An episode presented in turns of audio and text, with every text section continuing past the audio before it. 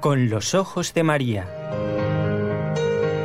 El mundo, la actualidad, las preguntas más profundas sobre Dios y la vida humana en todas sus facetas necesitan ser mirados con los ojos serenos de la Virgen, la Madre de todos los hombres. Con los ojos de María, un programa de NSE Producciones para Radio Católica Mundial conducido por Nelly Álvarez. Encantada de este nuevo encuentro entre todos los oyentes y este equipo de trabajo, NSE, Nuestra Señora del Encuentro con Dios, que tiene como técnico desde la ciudad de Barcelona Raúl García y en Radio Católica Mundial, cruzando el océano, Jorge Graña, con todos los compañeros de esta querida emisora con mm, la que conectamos los lunes, miércoles y viernes para hacer este programa que por si alguien no lo supiera, o supiese, o lo sepa, se llama Con los Ojos de María.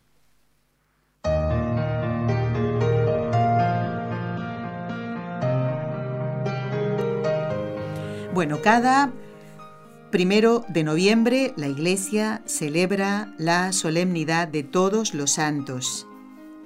Y hoy vamos a empezar este programa, ahora presento al invitado, con la frase de un santo. Si no me hago santo, nada hago. Bueno, alguno dirá, bueno Nelly, ¿de quién es la frase? Que no lo has dicho. Pues a propósito, no lo he dicho porque todos los santos, tengan la edad que tengan, el oficio o la profesión que hayan tenido, el carisma que hayan tenido, todos nos hacen pensar en que debo trabajar para ser santo. Y digo lo de las edades porque esta mm, frase, si no me hago santo, nada hago, es de un niño, Santo Domingo Sabio.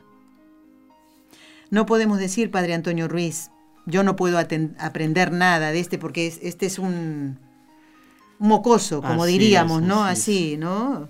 ¿Cómo está, Padre Antonio? Bienvenido. Muy bien, gracias a Dios y a la Virgen.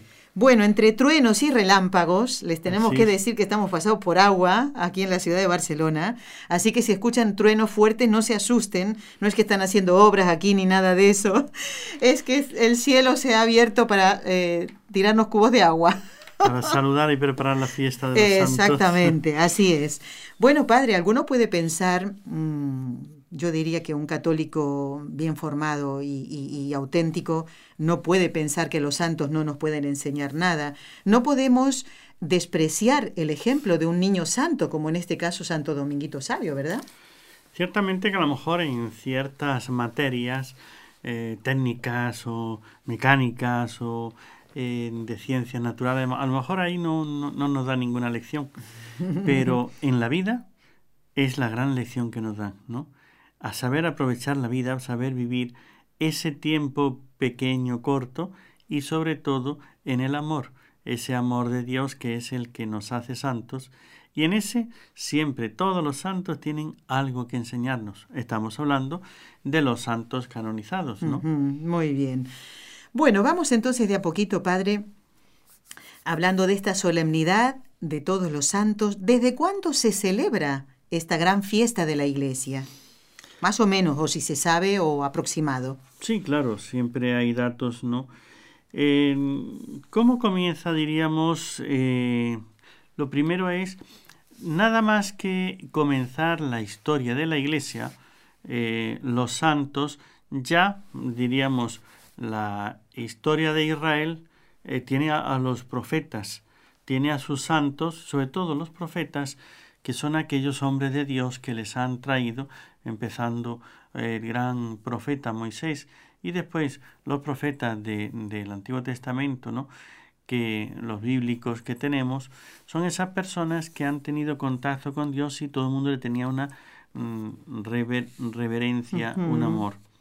Cuando Jesucristo viene y nos da eh, el Evangelio, empiezan los primeros cristianos a surgir con los apóstoles y después de Pentecostés, la gente a convertirse y diríamos no hay santos porque todavía solamente aquellos pequeños mártires de los que comienzan. Pero en cuanto a que comienza la persecución de la Iglesia, con el primero de los apóstoles, el apóstol Santiago, que da la vida, ahí es cuando la iglesia empieza a tener la devoción a los santos. Pero son esos que son mártires. En la primera época de la iglesia solamente se consideraban santos a los que eran mártires. Aquella primeras persecuciones y luego la iglesia tuvo que huir de Jerusalén porque les estaban persiguiendo. Los últimos que salieron fueron los apóstoles y se dispersaron por toda la tierra conocida, todo el imperio romano. Comienzan unas persecuciones mm, grandes contra los cristianos y empiezan a haber grandes mártires y sobre todo grupos de mártires. Empiezan a al condenar a muerte así en masa y empieza a haber grandes eh, con mm, grupos de mártires, en esos grupos de los primeros mártires, la iglesia ya tiene, diríamos, los cristianos, estos han dado la vida por Cristo, son gente que han luchado hasta el final y de verdad el amor de ellos es tan grande que merece que se recuerde y por eso empiezan las actas de los mártires.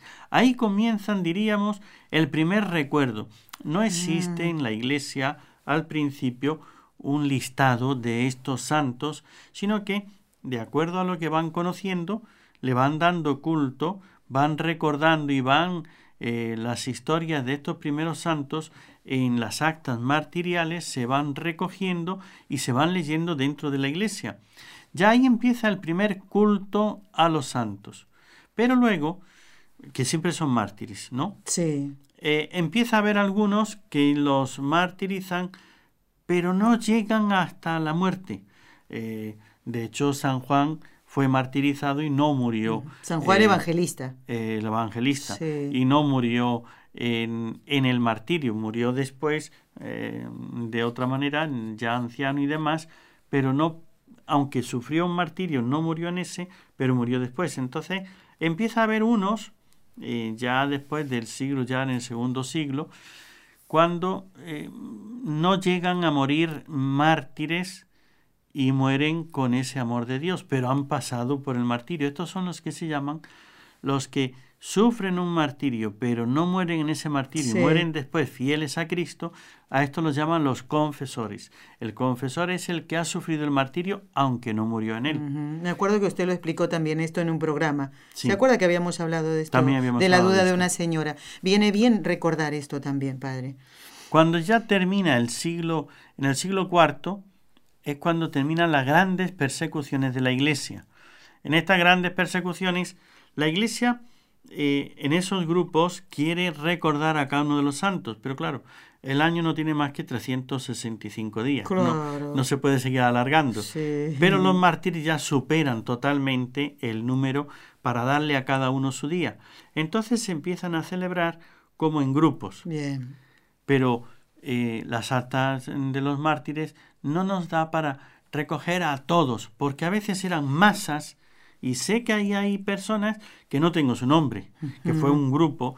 Entonces, cuando ya se empiezan a hacer grupos, entonces es cuando empieza la fiesta de todos los santos, porque la Iglesia considera a los primeros cristianos, ya estamos hablando siglo III, siglo IV, que esos santos hay que recordar su martirio, que es para nosotros, para los cristianos que estamos vivos, pues un aliciente para eh, perseguir, alcanzar, buscar la santidad.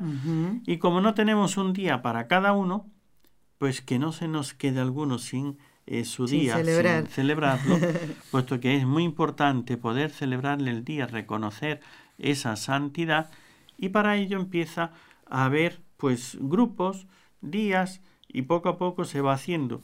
De hecho, ya en el año 411 es cuando eh, se hace una conmemoración de eh, todos los santos. Para esta, diríamos, la iglesia en distintos sitios, en el Oriente y Occidente, empiezan a conmemorar a todos los santos. La iglesia de Occidente, el Papa Bonifacio IV, ya en el año 609-610, consagró un panteón en Roma a la Santísima Virgen y a todos los mártires dándole así como el aniversario de todos los santos que han dado la vida por Cristo. Creo que todavía existe, me parece, este panteón. Si no me mm. equivoco, lo vimos en Roma, ¿no, Raúl? El panteón, que está prácticamente en medio de la ciudad, se puede decir. sí, existe todavía, sí. Pero ahí no acaba todo, padre. No, y Gregorio III ya es el que, porque esa primera fiesta, más bien al principio se celebra, se festejaba, se recordaba por el mes de mayo.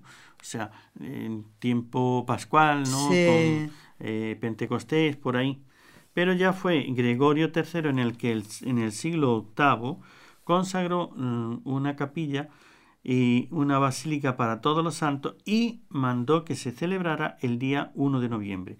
O sea, la fiesta en sí se está celebrando ya en este día 1 de noviembre desde el siglo VIII allá por los años 731 al 41 por mandato de Gregorio III. Ahí es donde ya mm, se mete a todos los santos, los que están en el cielo, los que ya han partido de esta vida, para recordar, porque eso es importante que sepamos, a los santos hay que honrarles. muy bien. Bueno, Padre, para mm, entender verdaderamente a e, e, este tema ¿no? de, la, de la santidad de todos los santos, mm, pensamos en el cielo, ¿no? en este lugar en este al que bueno tenemos que aspirar a ir porque si no para qué estamos en este mundo no lugar estado. Claro estado no a quién recordamos concretamente solo a los santos canonizados claro usted está hablando de grupos de mártires. Es impresionante yo creo que es incalculable la cantidad de santos eh, de personas que han muerto tal vez en ese grupo y no han sido canonizados. Y sin embargo, ¿eh? el siglo donde más mártires ha habido es en el siglo XX, en el último siglo, ¿no? Ese es el siglo de los, del mayor número de mártires. Y sin embargo, en la, primera etapa de la iglesia, en el los primeros siglos, eh, segundo, tercero, era la etapa de los mártires, pero había persecuciones y después como había como un tiempo de paz de, suavizar esas persecuciones, ¿no? Había algunos mártires, siempre los hubo, pero había momentos de mayor así, pero entonces no eran, diríamos, tan numerosos como en el siglo pasado. Claro. Ahora te decía, ¿a quién conmemoramos? La iglesia al principio, como acabo, acabamos de decir, conmemoraba porque honraba como santos a los que daban la vida por Cristo. Cristo es el que ha dado la vida por nosotros, entonces nosotros tenemos que dar la vida por Él. El que muere mártir dando el testimonio hasta el final y da la vida por Cristo, ese es el que en la iglesia se le consideraba verdaderamente un santo porque ha dado la vida por Cristo, ha llegado el amor al máximo. Pero cuando empieza a ver, terminan las persecuciones, siglo IV, en el año 313 es el año en que se decreta la libertad para la Iglesia Católica. O con Constantino. ¿no? Con Constantino, el final de una persecución. Después vendrían más persecuciones, ¿no? Unas cuantas Pero más. el final de esas primeras persecuciones oficiales por parte de, del Imperio Romano, entonces los cristianos vivían santamente, vivían en ese amor de Dios, daban la vida por Cristo, pero ya es, ahora comienza otra época que es la época de la vida consagrada, de los cenobios, los monjes, los que buscan entregar la vida no en el martirio de la persecución y la muerte, la sangre, sino en el martirio de la vida, de la entrega, de la eh, consagración a Dios. Estos que dan su vida, un San Antonio Abad, etcétera, ¿no? dan la vida eh, de amor por Cristo, renunciando a todo y haciendo una vida de sacrificio, de oración, de amor, de entrega, de servicio a los demás. Estos, la, la iglesia también, los cristianos lo ven santos. Y lo son los cristianos los que diríamos, los que le conocen y ven su vida de santidad, de amor de Dios, de eh, fuera de pecado y total amor y entrega a Dios, son los que dicen, este hombre es santo. Y además vienen los milagros, la intercesión, estos que dan mm, la vida o que se entregan a Dios de tal manera que les sirven perfectamente y que después ah, o en la vida ya hacen milagros y después piden su intercesión e interviene obrando milagros, estos son los que están en la conciencia de la Iglesia como verdaderos santos, que no han muerto porque, como decíamos al principio, la Iglesia solamente eran santos los mártires. No han muerto mártires, pero ya se empieza a agrandar el, abanico de los, de los, de los santos, ¿no? Pero luego quedan aquellos que son, diríamos, entre eh, menos heroicos, menos conocidos así mm, en el pueblo, pero tenemos ahí ese familiar, esa persona que vemos que es santo, que lleva una vida de recogimiento, de oración, aunque no haga milagros, aunque no sea una persona como para exponerla a la consideración de todos los cristianos, pero para ese grupo de la familia o de la parroquia, si es una persona de una vida santa. Y además nos dice la fe que cualquiera que muere sin pecado mortal en estado de gracia, va al cielo, aunque se purifique primero por el purgatorio. Y como de hecho vemos que las almas del purgatorio interceden también por nosotros, que nos ayudan, nos quitan de peligros y demás, entonces la Iglesia, considerando eh, que los que han muerto en el amor de Dios sin pecados mortales también están en el cielo y que por el hecho de estar eh, participando de la gloria de Dios merecen nuestro reconocimiento, nuestra eh, veneración, alabanza y pueden ser intercesores también nuestros, que de hecho, eh, aunque no sean canonizados por la Iglesia, los familiares, las personas, a veces nos ayudan y eso yo lo voy escuchando de muchas personas que me dicen, ay, pues fulanito, fulanita es un, un familiar, un vecino, un amigo que yo le pido y me ha ayudado en esto, en aquello, en lo otro, ¿no? Entonces no llegan a ser unos milagros como eh, la mm, superación de las leyes de la naturaleza, la suspensión de las leyes de, la naturaleza, pero son intervenciones, son este intercesión de esa persona, de ese familiar, delante de Dios y me ayuda en unas situaciones que sin la ayuda de Dios pues yo no podría salir adelante. Estos que son no son, porque la canonización viene después, ¿no? Eso ya para el siglo VIII me parece que es que comienza la cuando la iglesia ya ve que se nombran santos algunos y dice uno, no, no, no, la iglesia entonces dijo, bueno, haya un proceso para averiguar cuánto es realmente si son personas que podemos darle el título de santos y darle un culto y que tenga una fiesta. Esto se hacía primero a nivel de, diócesis, el obispo es el que hacía un poco el estudio y, lo nombraba, y cuando ya la iglesia, diríamos el papa, pues tiene mayor, eh, ve que se necesita porque puede haber algún obispo que es demasiado ligero o que puede canonizar a algún pariente o algún amigo simplemente por ser amigo y no por la santidad de vida, entonces para cuando empieza la sospecha de que puede haber error o eh, proponer a la consideración de los fieles a una persona que no tenga méritos para ello, entonces se lo reserva a la Santa Sede la canonización. Había que regular eso de alguna manera, ¿no? Pero de hecho el proceso siempre diocesano comienza por el obispo a estudiar si ese eh, fiel que muere con un en, fama de santidad, a veces es también olor de santidad, pero solamente fama de santidad, si la fama le acompaña, es el obispo diocesano, el del lugar, el que estudia el caso, la vida, los acontecimientos, pero ya para nombrarle santo, la iglesia cuando hace el canon, ya es más avanzado el periodo, la historia de, la iglesia, entonces eso se reserva, se lo reserva al Papa para sí, con, un estudio además del diocesano, y entonces comienzan las canonizaciones oficiales cuando hay una santidad mm, que tiene que haber virtudes heroicas. cuando hay virtudes heroicas, entonces se canonizan en ese canon, en esa lista, en ese eh, hacerlo público para toda la iglesia. Pero antes sabemos que hay muchos que no llegan a alcanzar ese canon, esa lista, por muchísimas razones, ¿no? No porque no sean santos y no sean santos que hagan milagros. Por decir, puede comenzar un proceso y viene una guerra y, queman y destruyen las pruebas que tenían para la santidad. Entonces, eh, de hecho, por ejemplo, yo sé, ¿no? En Perú eh, muchas personas pues con la, la, el terrorismo, la guerra o la guerrilla en, Colombia, queman todos los documentos que iban... ¿En Colombia o en Perú, padre? En ambos sitios, Pero en, en, Perú en concreto, cuando llegaban los terroristas, se metían y quemaban destruían todos los documentos, el certificado de nacimiento y como normalmente en un mismo, en un pueblo, en un lugar, solían tener juntos los libros de, de la iglesia junto con los documentos civiles y allí pues, le pegaban fuego a todo y todo lo quemaban. Entonces eh, se nos perdían datos de las personas, de muchas cosas.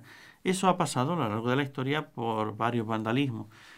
Por eso es que la iglesia a todos los que han muerto en estado de gracia les da este día de diríamos para la reconocerle la santidad. Segundo, aquellos que sí tienen el honor de llegar a alcanzar la canonización y se les da un día de festejo, de fiesta, también son santos, luego también entran en este día. Dos días los festejan, ¿no? Dos días, ¿no? También entran en este día. Como Juan Pablo II, que lo tenemos aquí en su imagen, el 22 de octubre es el día de San Juan Pablo II. Pero este 1 de noviembre también pues lo es. también es para él. Pero ahí entran sobre todo aquellos que nunca llegarán a los altares, aquellos que nunca tendremos el poder honrarles así en su día o en un ambiente, en un, en un tiempo y demás, y que eh, a lo mejor nadie conoce solamente Dios y que sí que están en el cielo. Para ellos va este día. Aquellos que todavía han muerto y que todavía están en el purgatorio, esta es una cosa que tenemos que tener clara, ¿no? Los del purgatorio son santos, pero se están purificando. Bueno, vamos a hablar de los fieles difuntos, si Dios quiere, el próximo viernes, Padre. Eh, justo el día eh, que toca, ¿no? Porque mañana no hay programa, por eso lo tenemos que hacer hoy, ¿no? Con los ojos de María. Y si Dios quiere, el padre Juan Antonio Mateo va a estar hablando de los fieles difuntos. Por si pasara alguna cosa, porque ya con él eh, dos veces hemos tenido que recurrir a otros invitados, justamente porque tiene que participar de un funeral a la hora de que toca el programa. Fíjese usted, yo, yo ya lo tengo contratado a usted, no sé si usted podrá, pero por si acaso, ¿no? Eh, porque es un tema también muy interesante, padre, que muchas veces se presta a confusión. Por eso hoy estamos hablando de la solemnidad de todos los santos y el viernes tocaremos el de los fieles difuntos, que es algo que está muy unido, o sea, no, es muy, un poquito difícil separar las dos cosas. Está muy unido, sí, por eso yo lo hablo desde los santos, no lo hablo desde los difuntos. Perfecto, ya está. los difuntos... Se lo deja usted para el padre el viernes, será para el padre, pero este, de los santos me refiero que tenemos que caer en la cuenta que es la muerte es el paso a la vida eterna. Entonces ya o salvación o condenación. Aunque la salvación tenga proceso, el proceso del purgatorio. Entonces, eh, pero me refiero que la sentencia del juicio particular es o te salva o te condenas. No es eh, todavía no sabemos si se va a salvar o se va a condenar. No, no. Es o se salva o se condena. Que tendrá que pasar por el purgatorio más largo o, menos, pero ese ya se ha salvado, ese ya es un santo.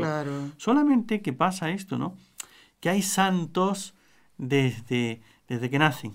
Hay santos que, que ya vienen, una Santa Teresita, por supuesto, la Santísima Virgen, eh, San José, eh, etcétera, ¿no? Hay santos que esos vienen diríamos, primero llega la santidad y después llegan ellos, ¿no? Ya y hasta del vientre materno, San Juan Bautista. San Juan Bautista, etcétera, ¿no? Entonces, hay santos que ya la santidad va por delante. Hay santos que desde pequeñitos ya se hacen santos. Y hay otros que se hacen santos al final. Y hay otros que estos no se hacen santos, los hacen santos. Los hacen. Entonces, esos son los, del purgatorio. Esos son los del purgatorio. Se mueren con cierta santidad pero les falta todavía, el horno no está todavía, entonces les terminan. El horno no está para santos, digamos. Les terminan de hacer santos después, pero a esos que les terminan de hacer santos después de la muerte, pero ya están con la santidad, pero... Ahí, a un pasito, ¿no? A un, pasito. No han terminado de perfilar bien la santidad. Los están perfilando, eso también entran en esta fiesta. Muy bien, padre. No lo olvidemos. Ah, no, no, no, no lo olvidaremos. Vamos a hacer una pequeña pausa para Ah, rumiar un poquito todo esto que nos está diciendo, Padre, y le dejo una pregunta pendiente. Una cosa para usted y otra para los oyentes también, bueno, que creo que será de su interés. Nadie se pierda lo que resta del programa y especialmente el final porque voy a dar una noticia eh, que, bueno, que creo que les va a alegrar a todos. Y mm, no, no, no es que el programa va a durar tres horas, ¿eh? No crean que es eso, ¿eh? Por favor, no. Y para el Padre Antonio esta pregunta para responder después de la pausa. El hecho de aspirar a la santidad, Padre, ¿no es un poquito de soberbia?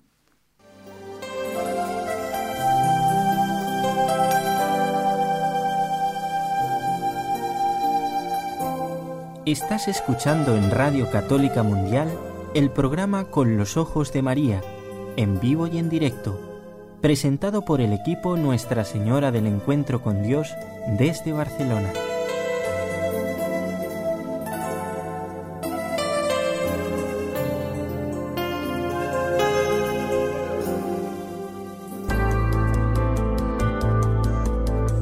¿Quieres escribirnos ahora mismo? Puedes hacerlo al siguiente correo electrónico con los ojos de María arroba nsradio.com.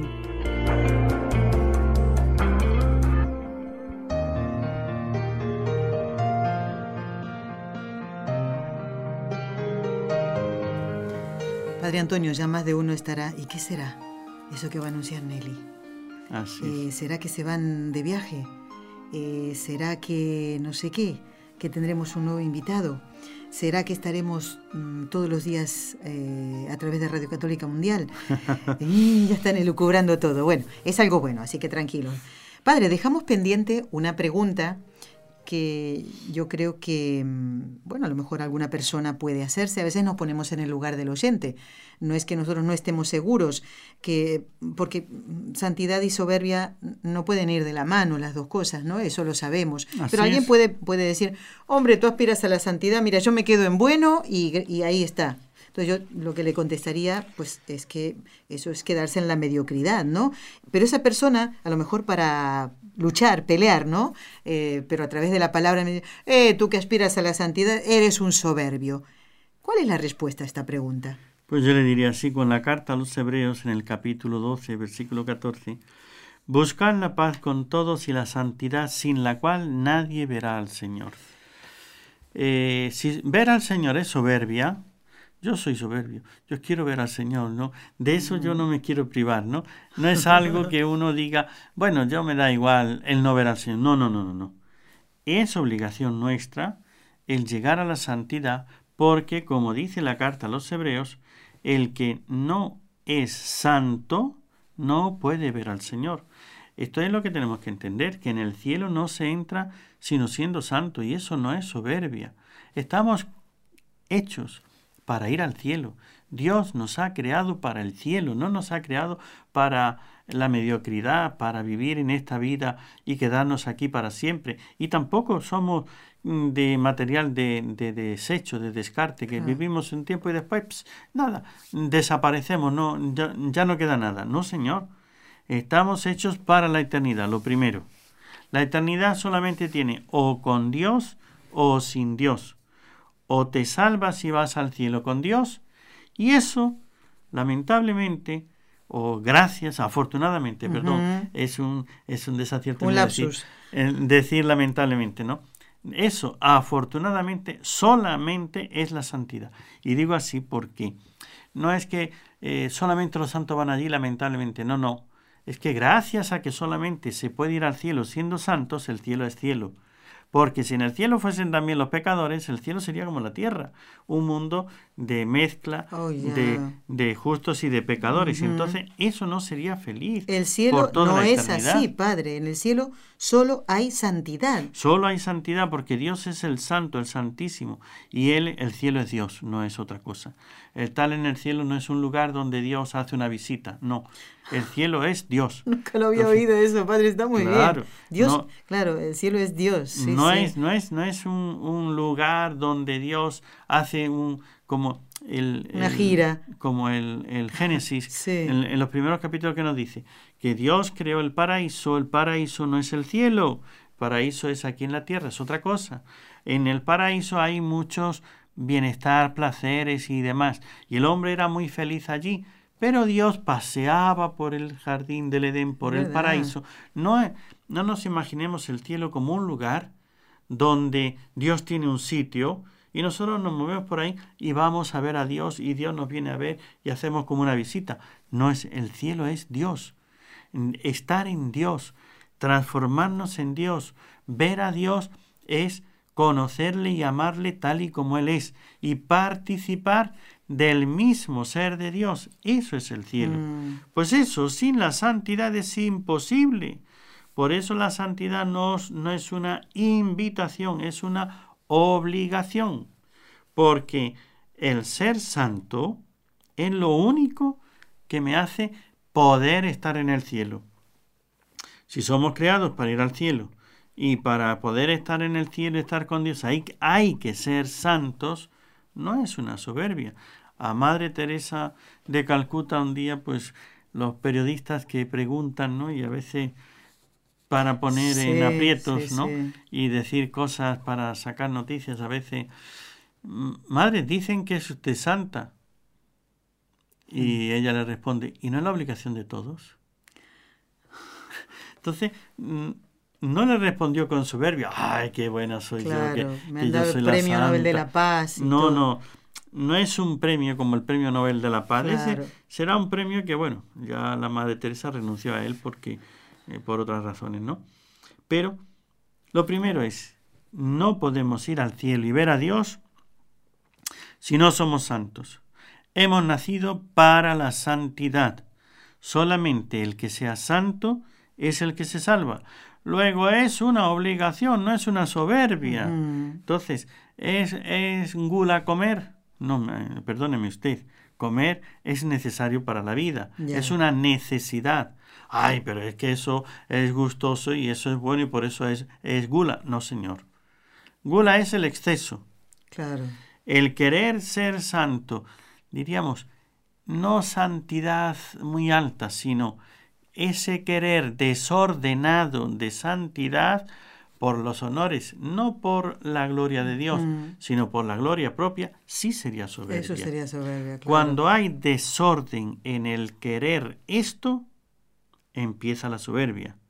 Cuando no hay desorden, sino que es lo correcto, yo que lo que quiero, hacer la voluntad de Dios, eso es santidad.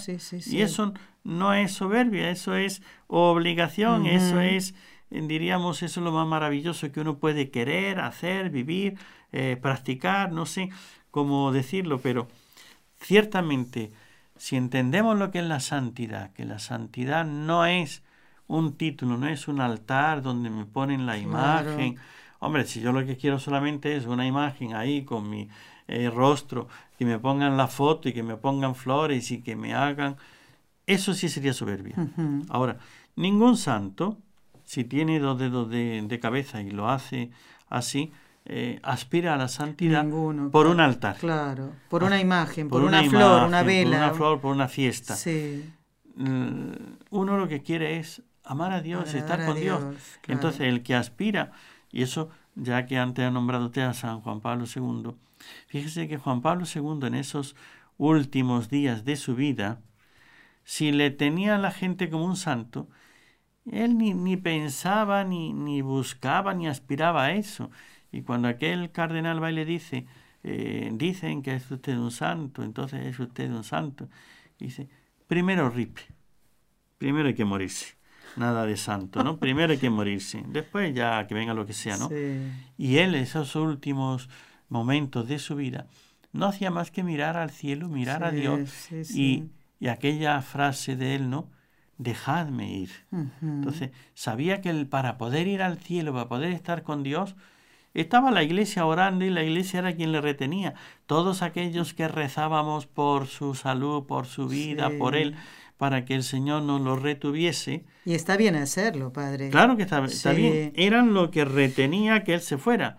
Y él se sentía por unos retenido acá y con el gran deseo de irse con Dios. Y entonces eh, ya dijo, dejadme, ¿no? Dejadme que me vaya, dejadme que ya me vaya con él. Ahí no hay soberbia. No, claro. Ahí lo que hay es un gran amor a Dios, es un reconocer que ya mi vida aquí ha acabado, que yo ya no tengo más que hacer sino irme con Él. y no es, mm, diríamos, una fiesta aquí en la tierra de gloria, de no sé qué, de no sé cuánto. Es descansar en Dios, estar en Él, es amarle de verdad sin posibilidad de regreso para atrás. Como vemos, mirando la santidad en lo que es, eh, no es soberbia. Ahora, que para algunos les parece que eso de querer ser santo, que sea soberbia, eso es la excusa del que no quiere esforzarse en mejorar su vida. Por lo tanto, cuidado, ¿eh? Si alguien dice mm. que el aspirar a la santidad es una soberbia, yo creo que ese es un cobarde, porque no quiere mejorar su vida. Y el demonio a lo mejor en la oreja le está soplando. Exactamente, cosa para que no, Exacto, o para justificar también sus faltas, sus vicios, sus pecados. Entonces, el pensar que la santidad es soberbia, eso es lo mejor para decir, luego yo como tengo estos vicios, eso es lo normal, ¿eh? eso es lo que está bien. Y eso es lo que está mal. Tú tienes que luchar contra esos defectos y vicios y pecados. No te autojustifiques queriendo decir que ser santo, eso es soberbia. no recuerdo qué santo, a ver si usted se acuerda, padre, que decía, eh, no, eh, no, era, no es literal ¿eh? lo que decía este santo o santa, mm, solo aspiro a, agradarte a ti, Señor, y a ser santo con tal que yo sea según tú lo tienes pensado para mí. No importa que los demás sean más santos que yo, pero yo ser santo en el grado en que tú lo has mm, querido para mí, que tú lo quieres para mí no era la frase así tal cual, pero el sentido es este, ¿no? El, decir, Señor, eh, yo tal vez no puedo llegar a la santidad de San Juan María Vianney. Usted puede decir eso porque San Juan María Vianney fue sacerdote, ¿no? Yo puedo decir, a lo mejor no puedo aspirar a la santidad de, de Celi Guerin, la mamá de Santa Teresita, pero... Claro, pero, pero pensemos una cosa. Eh, yo en estos días hablaba con una persona y le decía, fíjese que Dios no hace dos santos iguales. No hay dos santos que tengan unas virtudes, unas cualidades, una santidad. Es que los religiosos todos son iguales. No.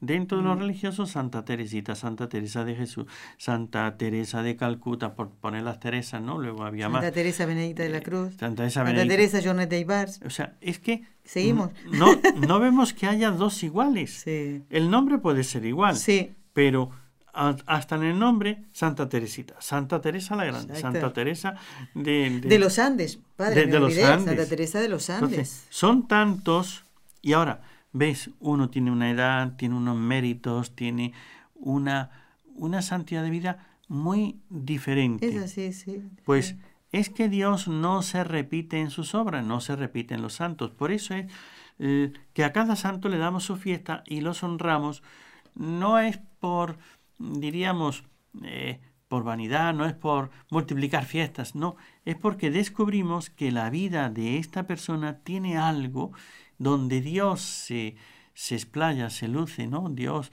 Dios ahí manifiesta su gloria, su poder. Que eso es, sí, se luce. Dios manifiesta su gloria, su poder de una manera tan maravillosa que merece la pena contemplar la, la santidad, la obra de Dios en esta persona. Esto es lo que hacemos, darle gloria a Dios y contemplar la obra maravillosa que Dios hizo en la vida, en la obra de este santo. Ya una vez es por la conversión, pues aquellos penitentes que antes eran pecadores, que después se convierten, o la santidad, por ejemplo. San Agustín, o la santidad de niños, una Santa Teresita que, que nunca había cometido un solo pecado mortal, o el, las obras que hacen, el apostolado, vemos que hay tal variedad, tal multitud, que eso es lo que nos da a nosotros una esperanza. Yo no soy como el santo gradeal, yo no soy como Santa Teresita, yo no soy... Entonces es que no puedo ser santo. Sí puedo ser. Es que tengo que serlo, pero eh, no San otro, sino yo. San Antonio usted. San Antonio, claro. Y mire que hay Antonios en el santoral, ¿eh? También. San Antonio Ruiz. Antonio eh, de Padua, ¿no? Entonces vemos ahí esa gran santidad de su vida. No tengo que copiar, no tengo que ser una copia, una fotocopia de ese santo, no puedo ser la fotocopia. Mis circunstancias de vida, mis eh, cualidades personales, mis es, mm, problemas, situaciones en las que yo voy a vivir, el ambiente que me va a rodear va a ser muy diferente. Tengo que ser santo en este ambiente. Y yo tengo que ser santo así como sacerdote, como lo que soy. Claro. Eh, usted como, como mujer, como casada, ¿no? Como esposa, como... eh, cada uno en esas circunstancias que Dios le ha puesto, ahí tiene que hacer Muy y aspirar. bien. Y el ver la fiesta de cada uno de los santos y luego esta fiesta del día de mañana, ¿no? De todos los santos, puedo decir, hay un lugar para mí, todavía, todavía hay una posibilidad, ¿no? es. Ninguno ha hecho lo que yo he hecho, ninguno lo, ha- lo ha hecho, pero yo podría hacer esta vida mía, que no se trata de copiar, de, de, de calcar, de eh, hacer una fotocopia, de que yo voy a hacer todo lo que hizo aquel y como lo hizo aquel. Pues si no tienes la fuerza, la virtud, la- la- el conocimiento, no lo vas a hacer igual. Y Dios no nos ha hecho iguales. Por eso es que yo puedo ser santo y ocupar ahí en ese día de todos los santos el, Un día, el día que uno se muera, ¿no? Mi no. lugarcito. Entonces, pero uno realmente, yo pues, gracias a Dios, tuve unos padres de fe que la vivieron, ¿no? Y he visto ejemplos de santidad en ellos. Esos padres, No claro. serán para canonizarlos y ponerles en el calendario, pero este es el día de su fiesta, ¿no? Confiando en que están en el cielo, ¿no? Claro que sí. Eh, de eso seguro porque, porque su vida y además pude asistirles también. Usted final. mismo, a los dos. Los sacramentos, sí, A los no, dos. no en- inmediatamente, pero sí antes. Qué bonito, padre, ¿ve? qué bonito. Entonces, cuando uno ve que una persona que ha vivido con fe, que ha, ha recibido los sacramentos, que ha, se ha preparado, entonces, ¿qué más necesitamos para saber que están con Dios? Entonces, si su vida era a- ajena al pecado, vivían lejos del pecado, y, y eso uno lo ve, ¿no? Eran personas que no querían faltar, que querían Claro. cumplir y que lo hacían. Pues estos son los santos que también vamos a festejar en el día Este de mañana. uno, Y cada uno tiene sus familiares, sus vecinos, sus seres queridos. Aquí en la comunidad pues hemos visto personas que ya se han ido, que no, no las tenemos, no se han canonizado todavía, a lo mejor algún día, esperemos que sí, y que hemos visto sus ejemplos de santidad. Esto es lo que estamos celebrando el día de mañana. Y estos, como yo digo, Sí. eh, mis padres no eran soberbios por querer ser buenos padres y querer ser Claro. buenos católicos. Estas miembros de la comunidad, una hermana Lorena, Sí. no era soberbia por querer ir al cielo. Yo a las personas que he conocido con ese deseo de ir al cielo, a ninguno le vi soberbia por querer ir al cielo, ¿no? Padre. La soberbia viene de otra manera, Sí, por sí, otros sí, caminos, pero nunca por la santidad.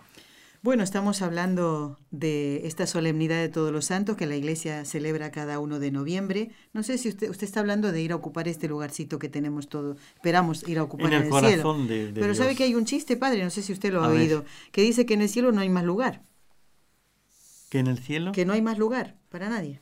No ¿Sabe por qué? No. Porque están los justos. ¿Qué me dice? Aquí está muy Sí, bien, ¿no? Así es, están los justos ahí. Ahí están los justos, dice. ¿eh? Bueno, que Los sí, justos. que ahí nos está esperando Dios ¿eh? para verle cara a cara. Y mm, bueno, yo me acuerdo una, una mujer que me comentó, murió su hermana, mm, ahora el 24 de noviembre va a ser un año, y me decía que, bueno, hablando esto, ¿no? De cómo interceden ante Dios, una persona que vivió santamente, no sé si sus últimos 40 años los vivió enferma, 40 años creo, o más, ¿eh? Murió de Así 70 es, y algo, usted la conoció, y su propia hermana me dijo, hay momentos en que yo siento que ella me está ayudando, Claro. que, que la invoco, eh, porque vivió santamente y, y aceptando esta enfermedad, no digo esta, estas muchas, enfermedades todas juntas, increíble, y murió santamente. Y ella dice, Sí. yo siento que mi hermana me escucha. Pequeños favores Así es. de, de- que saca, le saca de apuro. esa es la ¿no? intercesión, sí. Esa es la intercesión. Entonces, es precioso, ¿no? Uno se llena de, de alegría al hablar de estos temas. Padre, ha llegado el momento de rezar. Ah, muy bien. En un momentito vamos a hablar de este famoso Halloween, que aquí en Europa no se veía, pero de un año para esta parte, pues estamos eh, sufriéndolo. Y, y otra preguntita que también ahí está pendiente, y el anunciar esta noticia que vamos a decir, Muy que bien. para alegrarse. Vamos a rezar, vamos a pedirle a Nuestra Señora la Santísima Virgen, que nos ayude en este caminar hacia el cielo para ocupar ese sitio que Dios tiene para nosotros. Pero hay que poner en práctica lo que nos va a decir el Padre Antonio para hacernos santos y no quedarnos ese yo con bueno me conformo. Hmm. Pues si yo dijera eso me tendrían que decir, Nelly, qué mediocre eres. Y alguien, alguien, una vez escuché esto, Padre, el infierno está lleno de gente que quiso ser buena. ¿Qué quiere decir eso? A ver, entendámoslo bien. Que se quiso quedar en esa mediocridad. Eh, bueno de cara a los demás, eh, pero no en amistad con Dios. Sí, como ¿eh? Pero que se entienda esto. El infierno está empedrado de buenas intenciones. De buenas intenciones, ya. Pero hay muchos pecados. Ajá. Pues vamos a pedirle a María que por el poder que le concedió el Padre, la sabiduría que le concedió el Hijo y el amor que le concedió el Espíritu Santo, libre a todos los sacerdotes y a nosotros también de caer en pecado. Dios te salve María, llena eres de gracia, el Señor es contigo. Bendita tú eres entre todas las mujeres y bendito es el fruto de tu vientre Jesús. Santa María, Madre de Dios, ruega por nosotros pecadores, ahora y en la hora de nuestra muerte. Amén. Dios te salve María, llena eres de gracia, el Señor es contigo.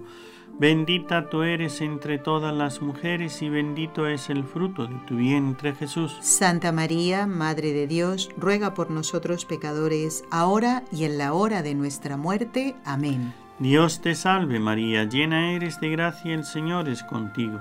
Bendita tú eres entre todas las mujeres y bendito es el fruto de tu vientre Jesús. Santa María, Madre de Dios, ruega por nosotros pecadores, ahora y en la hora de nuestra muerte. Amén.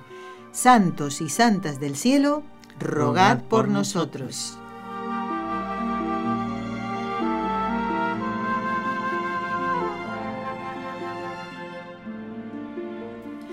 Bueno, padre, antes de hablar del famoso Halloween y de la noticia que tenemos que dar, bueno, ¿qué es lo que tenemos que hacer en la práctica para ser santos? Eh?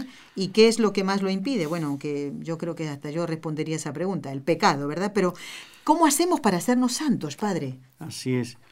Pues mm, para eso vivir la vida cristiana, pero tengamos en cuenta que el, el santo, la santidad, está diríamos positivamente, el, podemos distinguir ¿no? la santidad canonizable y la no canonizable. La canonizable es la virtud heroica, entonces tener virtudes heroicas. La no canonizable cuando son personas que tienen virtud, pero no han llegado a un heroísmo tal que sea digno de reconocer. Entonces, eh, para ser santos, vivir en gracia de Dios, amar a Dios sobre todas las cosas, cumplir los mandamientos, que fue lo que Jesús dijo a aquel joven rico, ¿no? ¿Qué tengo que hacer para ir a la vida eterna? Guarda los mandamientos. Entonces, no nos confundamos. La única manera de ir al cielo, que eso es ser santo, es ir al cielo, es cumplir los mandamientos. Hacer lo que Dios dice, eso es todo. Si lo hacemos con esa finura, con esa delicadeza del heroísmo, ese es el santo que se canoniza. Lo que lo impide, lo que le impide ya, como hemos dicho antes, ¿no? Eh, el cielo está el infierno está empedrado de buenas intenciones, de personas que tienen la intención de ser buenos, pero nunca llegan a serlo. La persona que tiene la intención de no robar, pero sigue todavía cayendo en las tentaciones. La que tenía la intención de dejar el pecado, de dejar el vicio, de dejar las cosas, pero no las obras. Entonces, eh, lo que lo impide es el pecado, las obras. No es que Dios es tan misericordioso que a todos nos va a salvar. No, Señor. O sea, Dios es misericordioso para el que se arrepiente. Pero quiere que nosotros ganemos el cielo, nos arrepintamos. Por eso, eh, ponerse en camino, cumplir los mandamientos, pedirle la gracia a Dios, eh, a los santos y demás para que intercedan. Sobre todo, dejar el pecado. Lo que lo impide es el pecado mortal todo aquel que no se arrepienta del pecado mortal, eh, esto es fuerte lo voy a decir, ni Dios le puede perdonar. entonces ese se condena. Eso sería lo más, bien, muy bien, lo más fundamental.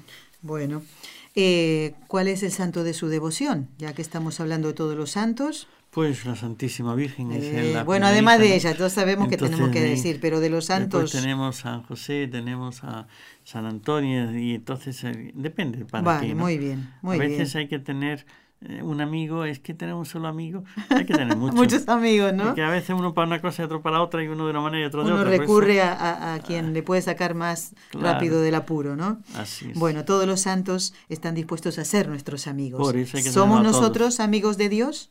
¿Eh? ¿Somos amigos de los santos? Bueno, Padre, nos quedan unos minutos. Aprovechémoslo bien como lo hemos hecho hasta ahora. El famoso este Halloween. ¿No parece como una especie de venganza y rabia del demonio precisamente por este deseo de alcanzar la santidad? Mm, es ciertamente un, diríamos, tengamos en cuenta que el demonio es la envidia. Por envidia del demonio entró el pecado y la muerte. Entonces, es la manifestación de la envidia que tiene el demonio de que unos seres humanos que tanto le molesta al demonio, ¿no? Que seamos inferiores en la naturaleza, el hombre es inferior al ángel. Él siendo de una naturaleza superior, se condenó por su soberbia. Y que nosotros, teniendo más pecados, numéricamente hablando, ¿no? Más pecados que el demonio, que todavía nos podamos salvar, eso le, le, le, le recome la, Mm, la ujú. envidia, las, el, el demonio está ahí que se muere de rabia, ¿no? ¿Por qué ese que ha cometido más pecados que yo y se salva y yo por un pecado? Claro, la soberbia de él es tan grande que ninguno de nosotros, ningún ser humano, con la soberbia humana que tenemos, llegamos a, a los talones de la soberbia Claro, de, ya. de él, ¿no? Pero porque él quiso ser más que Dios, estás por encima. Eh, a algunos les mete una soberbia así. Ciertamente que ya en la pregunta hay parte de la respuesta. Es esa rabia, es esa soberbia del demonio que no quisiera, quisiera eh, ser más que Dios y entonces ver que, que los seres humanos, que, que niños, que ha habido tantos santos niños, ¿no? Eh, No podemos empezar ahora por, por el tiempo, digo, ¿no? Otra cosa. Y ver que estos niños que han llegado a la santidad, eso le da una rabia Claro. y entonces quiere como descargar toda su rabia contra los que estamos tratando de llegar al cielo santidad. y a la santidad. Padre, hay que inculcar en los niños el deseo de la santidad. Me contaba una mamá en estos días que en el colegio, donde va sus- van sus niñas pequeñas, la más chiquita tres años, vuelven a casa y la niña viene pintada como un monstruo. Entonces la mamá que aspira a la santidad y quiere inculcar eso en sus hijas, pues me dijo, reza por mí porque mañana voy al colegio a hablar de esto. Enfrentarse, claro. A sí. enfrentarse, bueno, a, a decirle que que, no quiero a que mi hija hijos. celebre esto. Y esto en. Europa está últimamente, antes no había esto, padre, aquí, Así que calabazas y que tela de arañas. Así Hasta en los dentistas ponen esto, que yo lo he visto es. eso. Bueno, no voy a hablar de estas cosas. Bueno, padre, noticia de último momento. A ver. Bueno, ¿usted se acuerda que hizo el 8 de diciembre del año pasado? A lo eh, mejor no. Un programa de radio. Efectivamente, padre, acertó. El año pasado, el 8 de diciembre del 2017, el padre Antonio era el primer invitado del ciclo de estellos sacerdotales. Así y yo le agradezco, padre, eh, por todos los programas que ha estado con nosotros en este ciclo de estellos sacerdotales.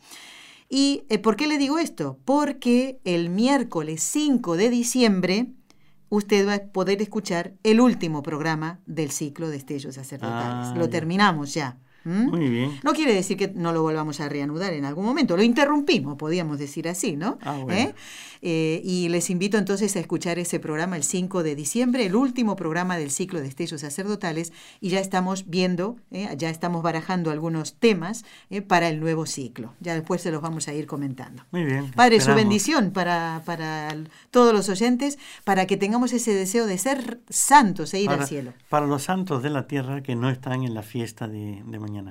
El Señor esté con vosotros. Y con tu espíritu. La bendición de Dios Todopoderoso, Padre, Hijo y Espíritu Santo, descienda sobre vosotros y permanezca para siempre. Amén.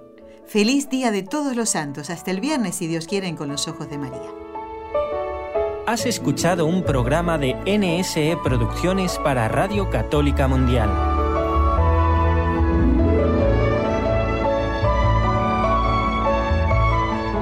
¿Quieres conocernos? Escríbenos al correo electrónico con los ojos de María arroba nsradio.com. Envíanos tus sugerencias o comentarios con los ojos de María arroba nsradio.com.